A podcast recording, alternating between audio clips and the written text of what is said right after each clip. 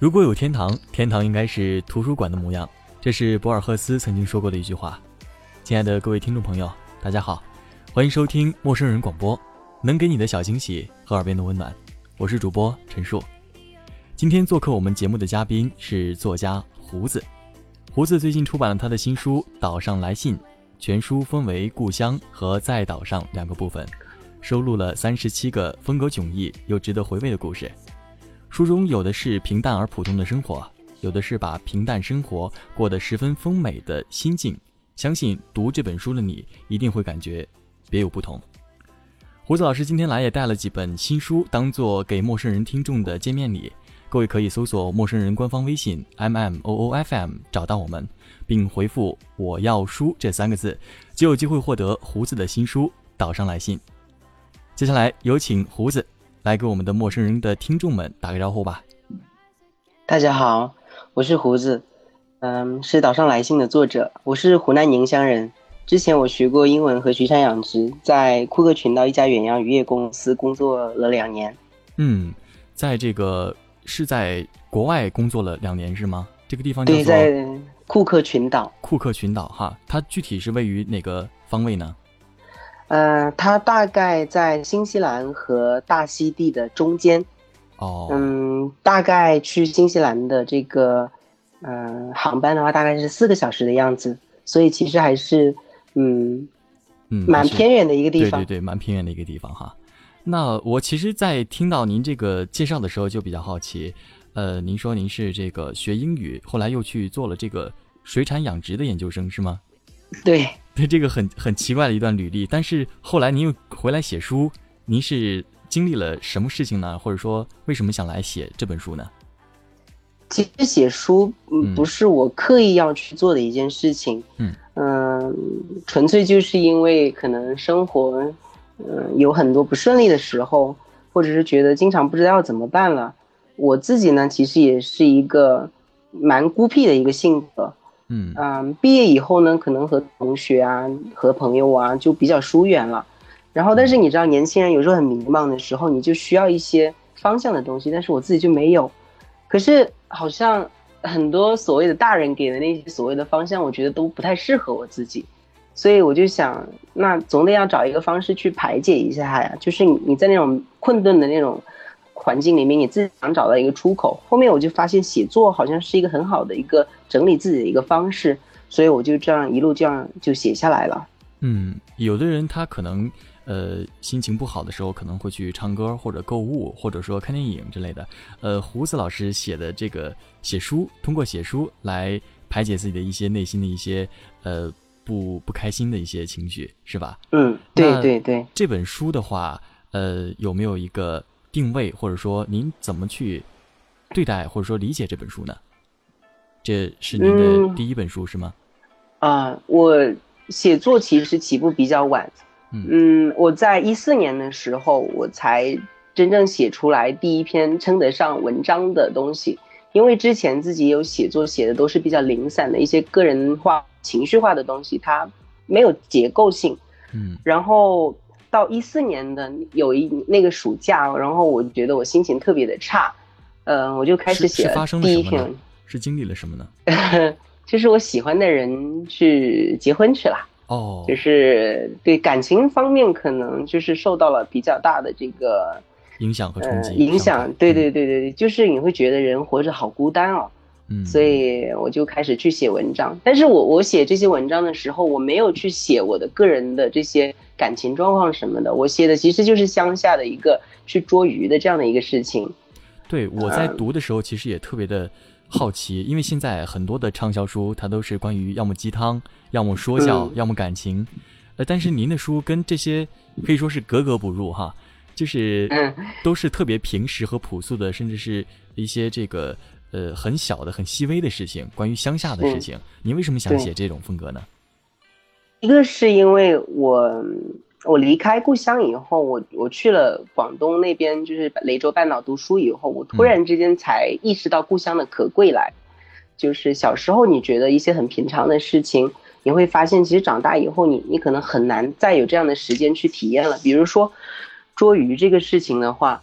嗯，不是因为我去，因为我之前工作过了几年了，然后我再去回头读的研究生，所以如果不是因为我我有这个读书的契机的话，我可能就没有办法再去经历这些事情。因为大部分年轻人都是在城市里面工作啊，只有过年的时候可能才能回去几天，所以这些农闲时候所做的这些事情的话，对我们来讲都已经很疏远了。所以当我突然之间有一天回到这个环境里面。我我又再一次亲身感受这些东西的时候，我就觉得特别的可爱，我就想把它写下来。呃，所以我在雷州半岛的时候，我就写了很多关于故乡的故事，然后很少写雷州半岛的事情，因为我我那个时候也厌恶我在雷州半岛的生活，因为我觉得自己过得太差劲了，就像是困在那个地方。直到后面我去了库克群岛以后，就换了一个环境。嗯，可能人是一个善忘的一种动物哈，就是嗯。过了一段时间以后，你会发现很多不愉快的那种心情和情绪啊、事情啊，你都不记得了。最后剩下来的可能就是那一点点闪光的东西，你你就特别想去想去保护它，你想把它给留下来。所以我在库克群岛的时候，我就写了挺多雷州半岛的事情，是这样子。嗯，所以是在雷州半岛的时候，没有感受到很大的这种。欢心的、欢喜的事情，可的这种心情。没有。对，然后反而是到了这个库克群岛的时候地方，忽然意识到那段时光特别的美好，然后开始写那段时光，是吗？我我开始才到雷州半岛的时候，我是才真正开始一个人的生活。就是离开家人呐、朋友啊、城市的生活啊，嗯嗯，所以在那个时候，你会觉得自己是被发配到了一个边疆一样的那种感觉，特别的凄凉。嗯，但是去了库克群岛以后，你才会发现，其实，在雷州半岛并不可怕，因为它真的还在祖国。嗯，可是去了库克群岛因为，才会发现啊，其实那个时候并不惨，所以你就能够发现其中的一些乐趣的东西了。哎，所以我可以理解，在库克群岛是最惨的时候吗？到了一个越来越惨，对我我觉得是，就是嗯，当然库克群岛也给了我很多不一样的东西，但是嗯，确实从情绪方面来讲，我觉得我我到了库克群库克群岛以后，我确实经历过非常多的这种情绪崩坏的这种情况，嗯，确实是这样子，嗯。那我们总结一下哈，呃，你这个在读大学或者还有这个读研究生，以及后来去了这个雷州半岛。后来又到了这个库克群岛，好像我据我了解哈，好像还做过其他一些的工作，比如说导游，比如说对，嗯，很很多其他的工作。这一切的工作，你觉得对你影响，呃，最大的一件或者最大的一个事情是什么？嗯，我其实还蛮想说一些快乐的事情的，可是好像，嗯，你一问到这个影响最大的事情，可能还是一件不太开心的事情，是我做这个导游时候的，就是。那个时候做导游，觉得就是年轻嘛，觉得说，哎，全世界到处都可以去走一走啊，看一看啊，就是有那种年轻人的那种心态，你会有那种好奇心。但是你真正去做这个事情的时候，会发现，其实它处理起来都是非常细碎的一些事情，而且涉及到非常多的利益的关系。嗯，然后你就夹在这个中中间，有时候你会觉得就是左右为难。我记得对我印象最深的一件事情，就是有一次出团去北京。然后有一个客人的话，他可能就是那天我们没有安排餐，但是他可能的小孩子可能生病啊，怎么样的，他就一定是怪我的责任。所以我带他去医院的路上，他就在那里骂我。那个时候我觉得特别难过，就是我比他的小孩其实也大不了几岁，他小孩也高中毕业嘛，我也才刚刚大学毕业，大了三四岁吧。对，他就指着我的鼻子就骂我，他说你是一个阴险的导游，就是在很多人的印象当中和导游是对立的。嗯，所以无论我做了什么事情，反正他就是不喜欢我。所以那个时候就觉得特别的伤心，觉得自己其实没有去做很糟糕的事情，嗯，但是就是这样子被人误解。所以那个时候初入社会，然后就遇到这个事情，就是对我的打击还是挺大的。所以后面我就跟自己讲说，嗯，不要再去做这些事情了，因为可能我我的性格不太合适。经历过这个事情以后呢，我就老是跟我自己说，你想去做任何什么事情，你就去做，肯定肯定不会再有什么事情比做导游更难了。嗯，我我现在回想起来是这样子的，就是我后面遇到了很多事情，也有很多难关，但是，嗯，我觉得都比做导游的时候要更好一点点。所以我觉得可能是一开始的时候给我的人生有一个很大的一个难关，后来好像会更加的这个容易是吧？对，就是你会觉得说再难也就是这个样子了，不会再难到哪里去了，所以你的心态反而会更平和一点点。这样，之前我听过一句话说，这个呃，坏到最后只能会越来越越变越好。对，可能就像这现在这个样子。是，我觉得是这样子。嗯，那您这个刚刚讲的是一段可以说是不是特别痛快的事情？嗯嗯。这么多的经历，有没有值得让你特别去怀念的、特别喜欢的事情呢？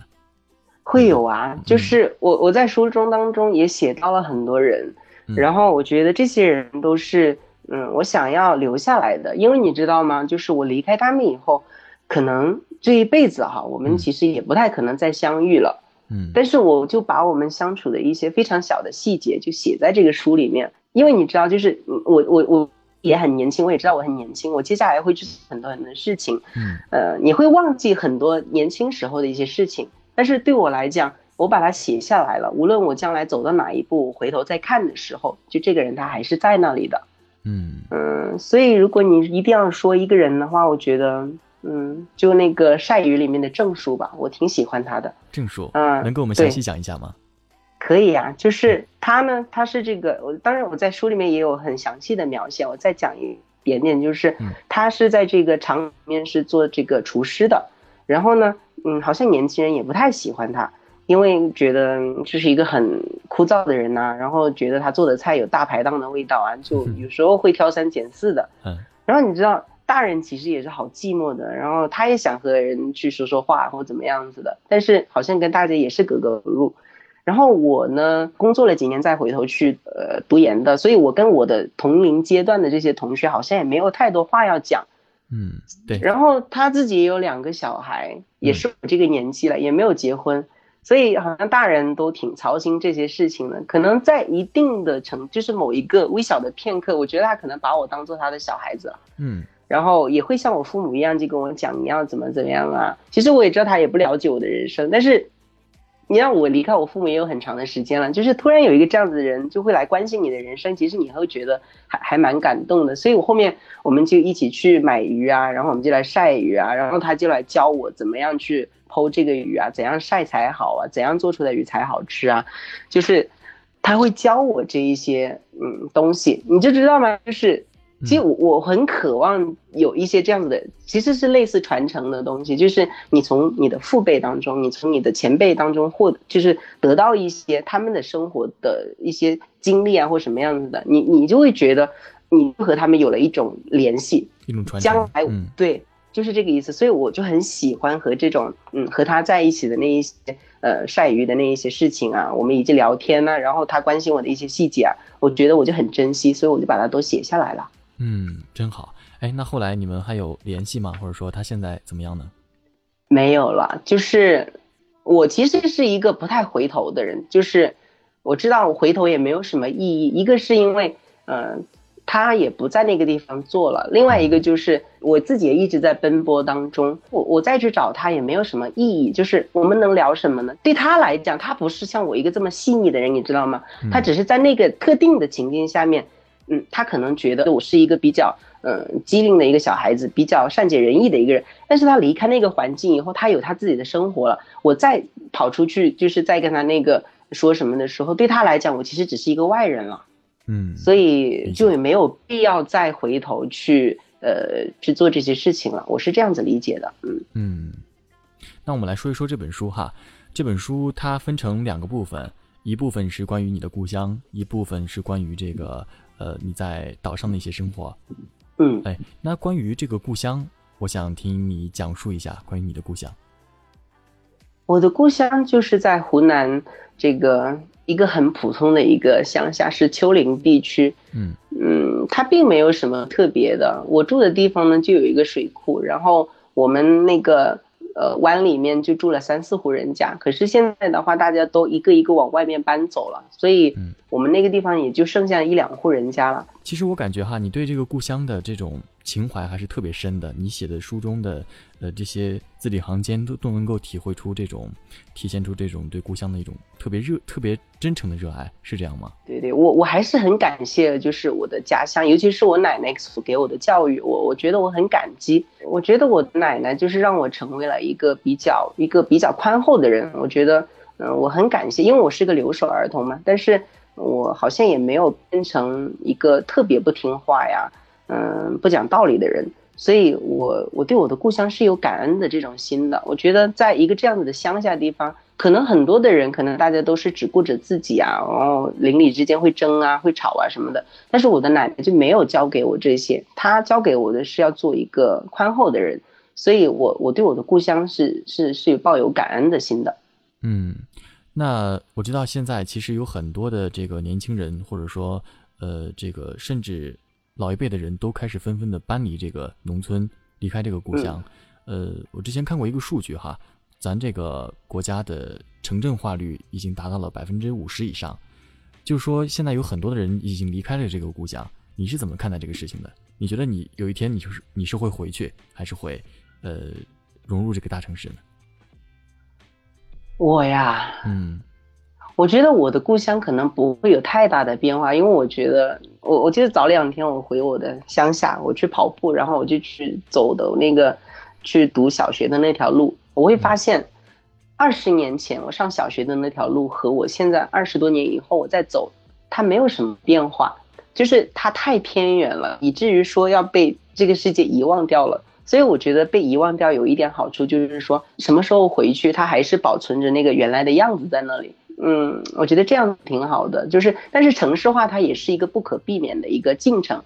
对大部分人来讲，城市化确实它给了更便利的生活。对我来讲，我都可以安然的接受，就是城市的生活我也可以就是接受，但是乡下的生活我也不会觉得有任何的隔阂。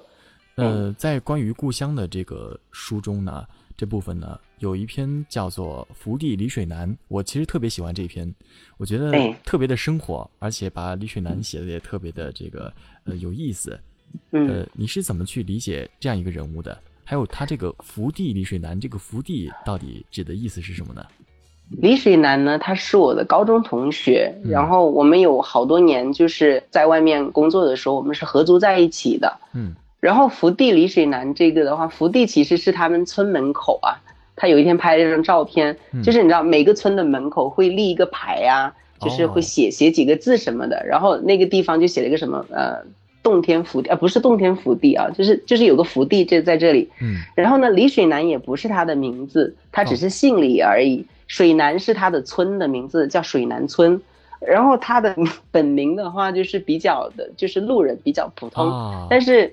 我很喜欢他村的这个名字，嗯，然后我我就我就后面从那我就写了这篇文章以后，我就一直都叫他李水南。他就是一个很普通的人，然后我觉得他能够代表很多从农村里面走出去的这种平常的这种年轻人的一个生活状态，嗯，对，所以我就很多人都像都会像他这样，就是非常平凡的过完一生，呃，这种生活的方法，这种活法，你觉得是怎么去理解的呢？我觉得李水南他有很吸引我的地方，就是大家现在这还是一个比较功利的一个社会哈，就是大家可能就是说，当然我我不是说功利不好啊，因为大家都都都有这个权利说变得更好一点，生活更好一点，都是这样子。但是呢，因为李水南他个性的原因，他不太擅长交际，是一个比较木讷的人。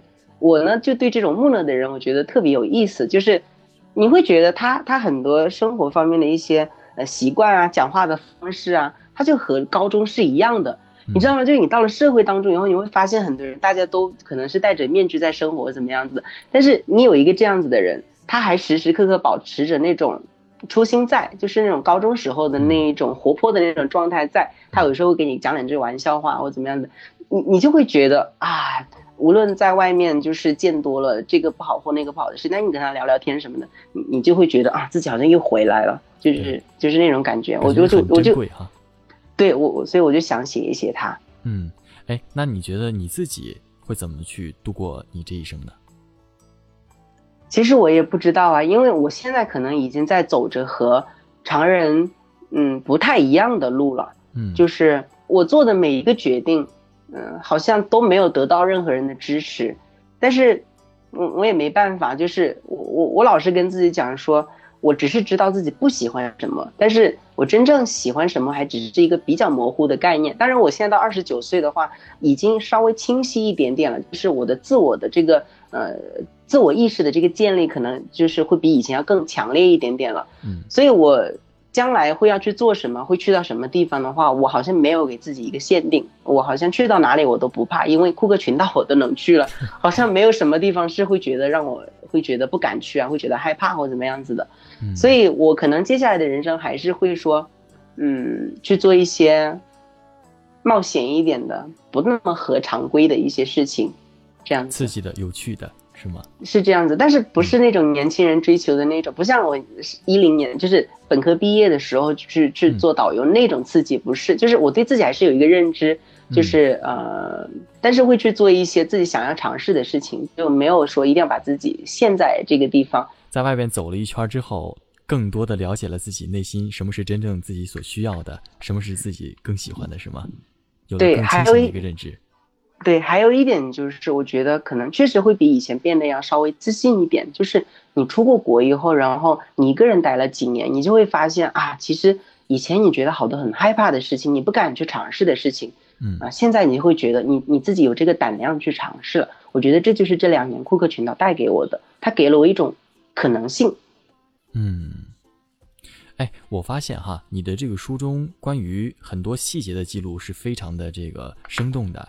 你觉得你平时是一个善于观察的人吗？或者说，呃，你是为什么会去采集捕捉这种细节呢？就比如车上，就比如书上有一个关于在车上，呃，一对老夫妻打水冲泡面，这是在我们平常人看来是特别特别，呃，细碎的，不值得去记录的事情。你为什么想去记录呢？我其实也挺渴望和一个喜欢的人可以在一起啊，然后去做一些这样的事情，可是我一直都没有机会。所以你当你看到这些东西的时候，你会觉得对你们就是对对大家有对象的人来讲，可能会觉得说是好普普通的一件事情哦。但是对我这种可能不是那么容易找到对象，可能就是因为缘分的问题或怎么样的，可能就是一直都不顺利，没有找到这样的一个人的时候，你你就会不由自主的就会有点去羡慕这样子。然后另外一个就是，我确实觉得他们很恩爱啊，我觉得。嗯，挺挺挺难得的，很感人。对，就是那个微小的片刻，就是是我所珍惜的。嗯嗯。那在岛上的时候，我在想，你可能甚至连朋友，甚至连亲人都没有很多的这个联系，你是怎么度过这种孤独的时候呢？我我在岛上有一个老师，他是嗯北京一所大学的那个老师，然后他在库克群岛做这个呃孔子学院的汉语老师。呃，但是这个朋友呢，我我很遗憾，就是到现在我还没有把他写出来。但是，可能隔得太近嘛，还是那个意思。我隔得太近，我写不出来。我一定要就是将来在某一个时刻，我突然之间我想起他的时候，我就一定会把它写出来。嗯，在库克群岛的时候，他给了我非常大的帮助，非常多的帮助。然后我基本上工作上、生活上不太开心的事情，我都会讲找他去讲。我觉得他是一个很好的大人，就是。他不会像其他大人一样的，一听我年轻人抱怨什么的时候，他就说：“哎呀，你不要去抱怨，就是哎呀，就是这个样子的，或怎么样。”他不跟我讲大道理，他会觉得我很不容易。所以其实有时候人在很多时候你抱怨的时候，你并不是需要一个建议，你只是需要有一个人来感同身受一下。他有这样子的悟性，他他不会来教育我，所以我很珍惜和他做朋友。我觉得我们是平等的。然后在这个老师的身上，我也学到了很多的东西。而且听起来也是挺温暖的哈。我看到这个书里其实还有一段关于在船上的生活。我看的时候特别好奇，这是怎么怎么怎么的一段生活呢？为什么会有在船上的一段经历？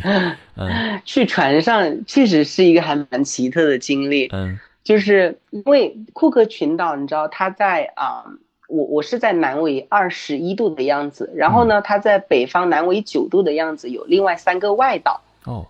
去这个外岛的话呢，它没有固定的航班的，嗯，你只能坐船过去，呃，如果你非要坐飞机过去的话，要包机，那就不太合算嘛。然后我就只能坐船过去，因为我为什么要过去？是因为我们公司呃想在那边的外岛，就是在那边转载这个金枪鱼，就是想利用他们的港口，嗯，但是呢。你不知道当地民众，因为西方国家嘛，他们不是说啊，主导上面的人怎么说了，那外岛就必须得做，他们是比较民主的，所以你必须要派一个人去他的外岛和他当地的政府去谈这一些事情，所以公司就派我过去和他们当地政府去见面，我是这样子的一个缘故过去的，然后在海上的话，你你就是整个文章里面我写了很多，就是在船上的一些细节啊什么的，就是对。是感觉怎么样呢？这这在船上的经历有什么不同吗？如你所看到的呀，非常糟糕啊！因为那个船况实在是太差了，嗯那个里面非常的阴暗，嗯、因为船员他们又不太洗澡，就是味道特别的重。你就是关在那个非常狭小的一个那个客舱里面，嗯嗯，就只有一个小小的天窗，你可以看感受到外面偶尔有一点点风吹进来，所以那种感觉特别像是在偷渡的感觉，非常的难受。加上我又晕船，一般我听我同事讲说，可能晕船可能晕个三四天就好了，可是我真的十四天我都在不停的晕船当中，我的身体状况可能跟我自己的素质有关，确实我没有我没有就适应得了，又嗯。加上又没有吃的在船上。啊，听起来真的是太痛苦的一段经历了哈。对，就是到我目前人生来讲，还真是，对，那 我我现在要打我自己的脸，就是说，他比做导游还还要要难一点点，还要难一点点。是的，是的，哎是的。但是他他重在是，幸好他只有十四天，嗯是因为这个十四天你是没有办法选择退路的，是来回来回哦。听你说了这么多关于岛上的一些惨痛的经历哈，我想问一下，有没有这个非常美好的一段回忆呢？或者说岛上的风景啊，或者说人呐、会不会给你一些特别不一样的温暖呢？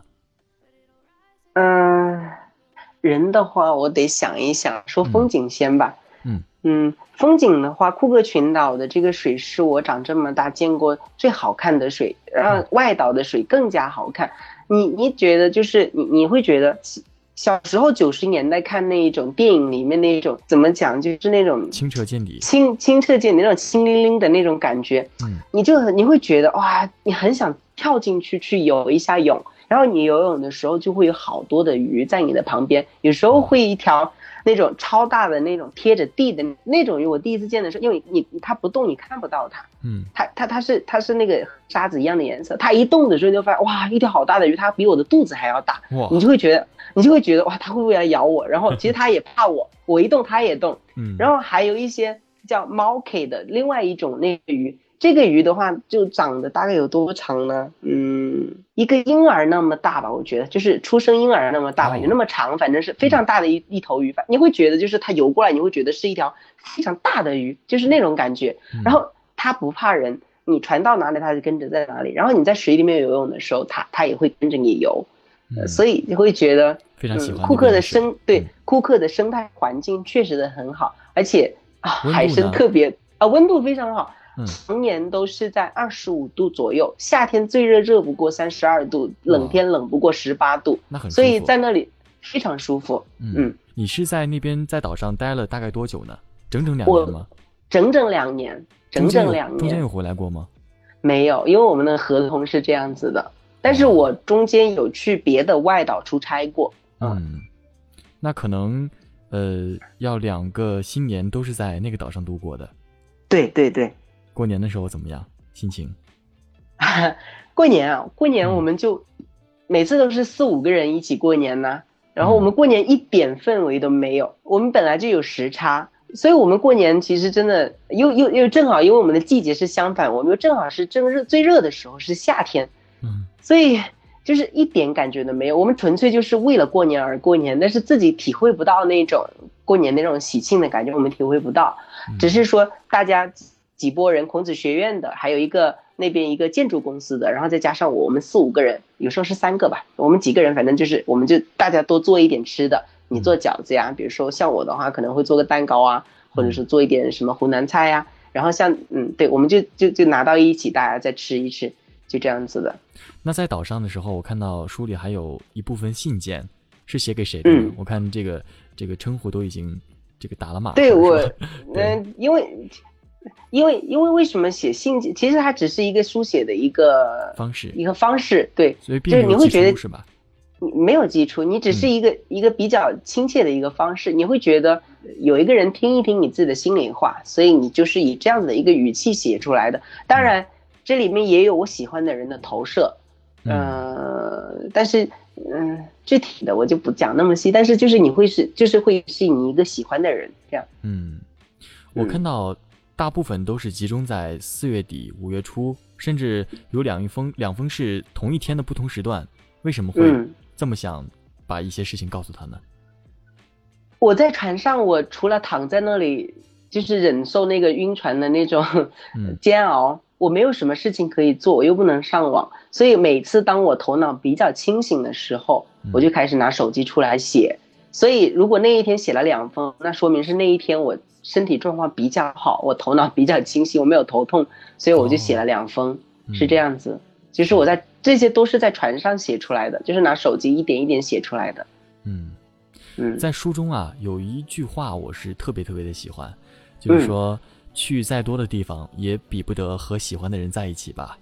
然后后边你还说了一句，而现在的我呢，孤身在这遥远的南太平洋小岛上，来分享一下你当时说这句话的心情吧。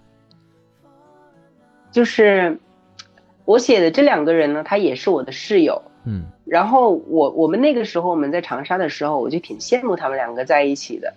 然后，但是我也是一个人呢。然后加上我自己的工作不确定的原因，我就是也是一直都是呃奔波，到四处奔波，我就没有安定下来。我到了库克，我有一天我就突然想起这个朋友，我就很想念他，我就再给他打了一个电话。我给他打电话的时候，发现啊，他还和他的这个女朋友还在一起，所以，我我就我就我就是促使了，我就写了这样的一篇文章。嗯，觉得很羡慕他们的就是。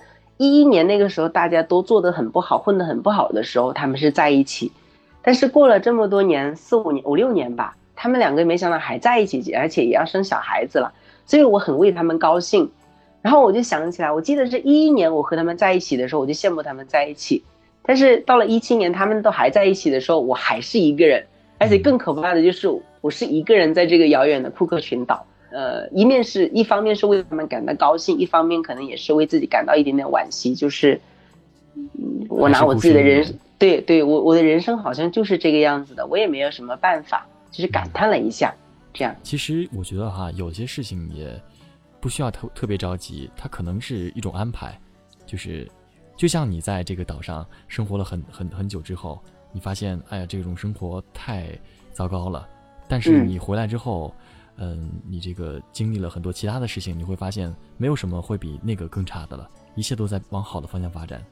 现在对对于感情的感呃这种事情，我觉得也是，等以后你可能会意识到，最差的时候那几年我都过来了，关于感情会好起来的，我觉得是这样。对对，我自己其实也也也会相信这个样子的，就是。总会有那么一个人，他在那个地方会等到你。我虽然没有很确定他是一个怎么样的一个形态在那里，但是我知道他就他会在那个地方，我我能够感应得他，所以我我现在还蛮心平气和的，我没有特别着急，而且可能也正是因为我自己的不顺利，才会导致于说我能够清晰的感受感受到别人在一起的这种快乐和不容易，所以我能够看到这些东西。如果我的人生一直都是顺顺利利的，可能我就感受不到这些东西。对，所以我觉得也是你说的，它是一个很好的一个安排，我我我就安安然的接受它。嗯，我觉得其实从你从和你这个交谈中发现，你应该不是一个特别的不善言辞的人，是是岛上的生活或者说这个呃当导游的经历把你改变了吗？因为你之前说你是一个不太会表达的一个人。我我说不太会表达，并不是说我不会表达，因为其实你真正你要写东西的话，你是你其实是对自己有一个非常清晰的认识的。嗯。但是我说我为什么说自己是一个不表达、比较孤寂的人，是在现实生活当中，可能你遇到了很多的人，嗯，然后你会你会发现其实是没有办法沟通的，嗯，所以在这种时候我就会选择沉默，嗯，我会我就不太会去花太多的力气去解释自己。嗯，我觉得大家在各自的世界里面，就是保持着自我就好了，不要过度过多的去干涉对方和影响对方。嗯，我觉得就是这个意思，就是古人说的“话不投机半句多”吧，就是这样子的。嗯嗯嗯。那接下来呢？你想做什么呢？接下来可能还是做英文翻译之类的工作呀。嗯。然后写作的话，啊，只要有时间的话，还是会继续写下去。嗯，这样会想再出去走走吗？暂时不想。不是不是不是，就是我从来都不是一个想出去的人。我做过导游，那个时候我就跟自己说，我对旅游没有兴趣，我对去远方也没有兴趣，我就想在一个地方过着稳定的生活就好了。可是不知道为什么，就是命运就是这样子明明安排。我不想去库克群岛，他就偏要把我带去库克群岛。所以现在你问我这个问题，你要去远方吗？我不知道，就是。去远方也好，我能接受；不去的话，我也能接受。我我现在，嗯，你生活给我什么，我就去接受什么，这样。嗯嗯。其实我个人觉得，不管是经历了像你这个做导游，还是读研，还是去呃各个岛上，我觉得这些事情都是对你个人来说是一种非常宝贵的经历。很多人其实他不能够体会到这种这种这种经历。所以说，可能 这些事情对他对你来说是一种非常宝贵的一种，算是帮助你成长吧。我觉得是这样。是是是，这个真确实没有说没有没有错。就是我很感激去库克群岛这两年，因为如果我不去的话，我走不到现在这一步。就是我去做了一个，其实完全想不到的事情。对对，他很难会越越让你成长。就像你在上坡的时候，你越使劲儿，觉得。呃，这个特别累，可能就是马上就要上到到头了。对对，我觉得这个是，我其实个人非常羡慕，也觉得嗯非常的 精彩。对，今今天你是第二个跟我讲这个话的人，因为今天上午我去见了一个我的高中同学，他在我们的人这个呃县的医院里面当医生。对，然后他说他这三四年来，他听我说库克群岛只有六十七平方公里，他说就困在那个地方，他说。他每天活动的范围可能方圆五里都没有，嗯，就是他每天的生活就是医院、家庭、医院、家庭，没有没有没有任何地方可以去了。他觉得他他也困在那个地方，他说他也很羡慕我，就是这样子。所以，我我能够理解到一点点，就是可能，嗯，大家对这种遥远的未知的东西，其实都人，我觉得这是人类共就是共有的一些东西。你会对这些遥远的东西，你会感到好奇。我觉得这是个很好的一个一个怎么样一个憧憬，我觉得很好。嗯，所以现在现在在听节目的听众朋友们，如果你对关于那个岛上的一些生活感到特别的向往的话，不妨来读一读胡子的这本新书《岛上来信》。好的，非常感谢胡子今天做客我们的节目，也祝胡子的新书取得很好的成绩。各位听众朋友，不要忘记，如果喜欢本期节目的话，或者想要获得这本书的话。搜索陌生人官方微信 m m o o f m，找到并且添加关注，回复我要书就有机会获得。再次感谢胡子朋友们，我是陈树，下期再会。